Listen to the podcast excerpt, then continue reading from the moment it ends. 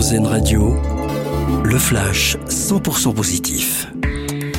Bonjour à tous, une bonne nouvelle pour la planète. En Australie, 26 espèces d'animaux ne sont plus menacées. C'est ce qui ressort d'une nouvelle étude sur la biodiversité australienne.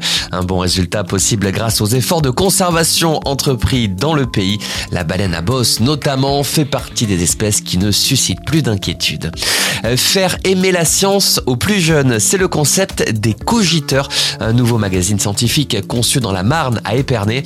À l'origine du projet, une ancienne directrice qui a décidé de changer de vie au moment de la crise sanitaire. Son objectif, faire progresser les enfants en sciences et en mathématiques tout en proposant une revue agréable à lire.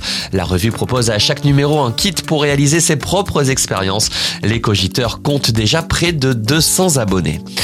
Donner son sang aux États-Unis, ce sera bientôt possible pour tous les Français.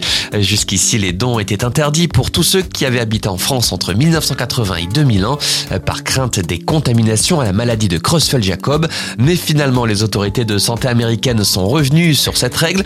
Conséquence, des centaines de milliers de personnes vont désormais pouvoir donner leur sang, sauvant ainsi des milliers de vies.